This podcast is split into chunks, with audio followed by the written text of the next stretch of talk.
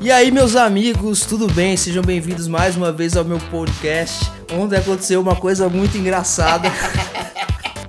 o Juninho mandou um. Como é que foi que você mandou? Poli. Poli. Sei lá, mano. Mano, ele mandou um negócio Deixa eu- muito nada a ver. Mano, foi um bagulho nada a ver. Deixa eu ver, peraí. Ele queria dizer polivalente, É, né? eu quis dizer. Que é uma pessoa que é eficaz. ó, E falei polaridade. Ele falou uma polaridade, o quê? Polaridade de excelência. Polaridade. A gente, a gente achou que, mano, ele deitou. Não, eu, cara, quase postei no meu Instagram. Polaridade de excelência. Depois eu falei, mano, polaridade não é um bagulho de molécula, de bateria, menos e mais. Foi bizarro, bizarro. Então você quis dizer polivalente, uma pessoa polivalente. Polivalente, exatamente. Muito engraçado. Mas aqui, ó. Se você ouviu polaridade de excelência e achou o máximo, você tá comigo. Não vem, não vem rir de mim agora. Ai, muito bom, muito bom. Hoje a gente escolheu um assunto muito legal e mais uma vez o Juninho aqui. É, a falta de opção tá grande em São Paulo. Quarentena, Vamos, né? Juninho Vídeo, quarentena é isso aí. É, a gente achou um, um assunto muito legal pra falar. Um cara me mandou uma pergunta dizendo cinco coisas que um baterista deveria estudar, deveria ter. Foi alguma coisa assim. Só que veio na minha cabeça um negócio muito mais legal. Ah, eu, eu, como baterista, posso falar cinco coisas que bateristas deveriam ter e ser, mas eu achei muito legal a ideia do Juninho falar o que um baterista deve ter. E talvez eu falar o que um baixista. Ó, saiu na minha cabeça agora. Eu falar o que pra mim. O que chama atenção em um baterista pra você e o que crer, chama atenção em um pode baixista pra mim. Então, eu vou começar com você, porque eu sou o convidado. Eu acho que as coisas vão acabar se fechando, tipo, nas, nas características. Tan- Ah. Porque isso é pra qualquer músico. Boa. Mas vamos tentar focar no instrumento. Cara, a primeira coisa que eu percebo e gosto no músico é a maturidade do músico. Uhum. É, em cima de um, de um palco tocando. Eu sei que o cara toca um absurdo, tem muito recurso na mão, mas, mano, o cara é maduro o suficiente pra tocar o que a música precisa. É, ser tranquilo e, e ter a mão firme, sabe? Aquele groove. é, eu não tô falando groove de é, estilo musical, tô falando é, o ritmo do cara, a, a tocada do cara ser firme, sabe? Trazer segurança pra banda. Mano, na minha opinião, é, o baterista, o instrumento, a bateria é 50% da tocada, mano. Se o batera tá tocando frouxo, se tá tocando errado, mano, não adianta, velho. O som todo vai ficar podre. Não adianta. Eu tenho o privilégio de tocar com caras muito bons. O Denis é um deles. Então, é, primeiro ponto que eu acho que é muito importante, a maturidade musical de um baterista. É.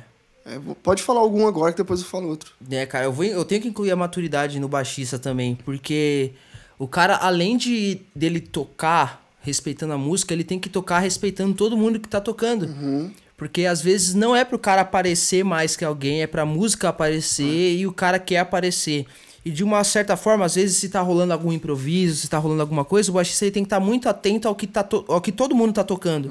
Porque ele ele pode atropelar tanto o guitarrista quanto o baterista. E eu acho muito legal no Juninho, porque ele tem uma, ele tem uma coisa que ele tá sempre de olho no baterista, ele já tocou bateria, então ele sabe um pouco do instrumento, assim como eu toco baixo na igreja e eu sei um pouco do instrumento.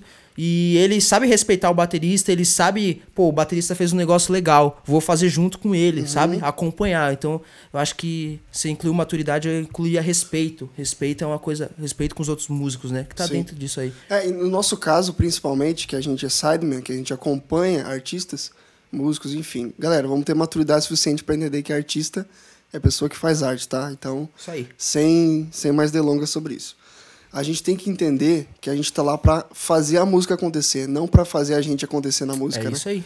Não é um workshop. É o contrário, a gente tá lá para fazer parte da música.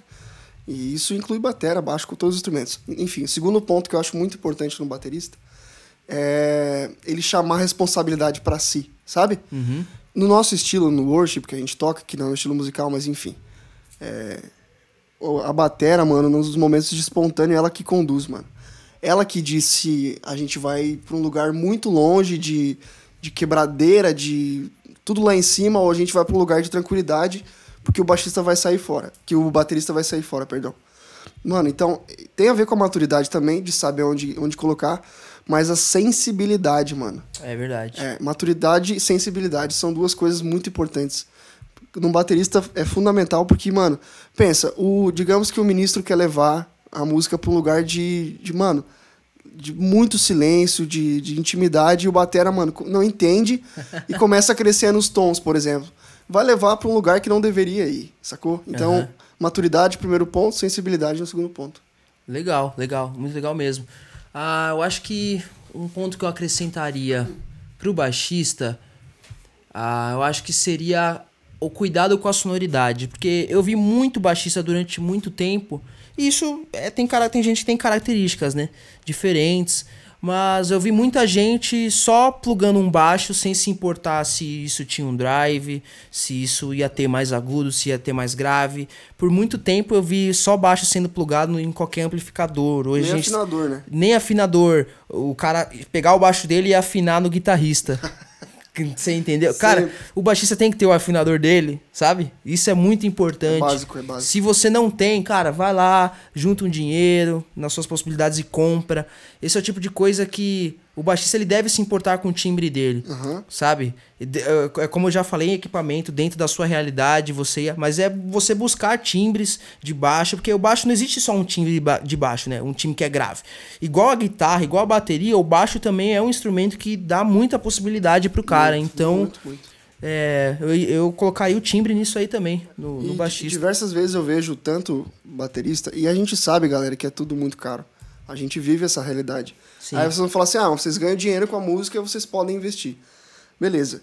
Mas você é voluntário na sua igreja, você tem desejo de servir, e mas você gasta, sei lá, 400 reais num tênis e não compra um afinador de clamp que custa 50. Exatamente. Tá ligado? Não tem a ver com o valor. Não, Exato. quer dizer, não tem a ver com o preço, tem a ver com o valor que você quer que aquilo ali tenha, que aquilo ali tem para você.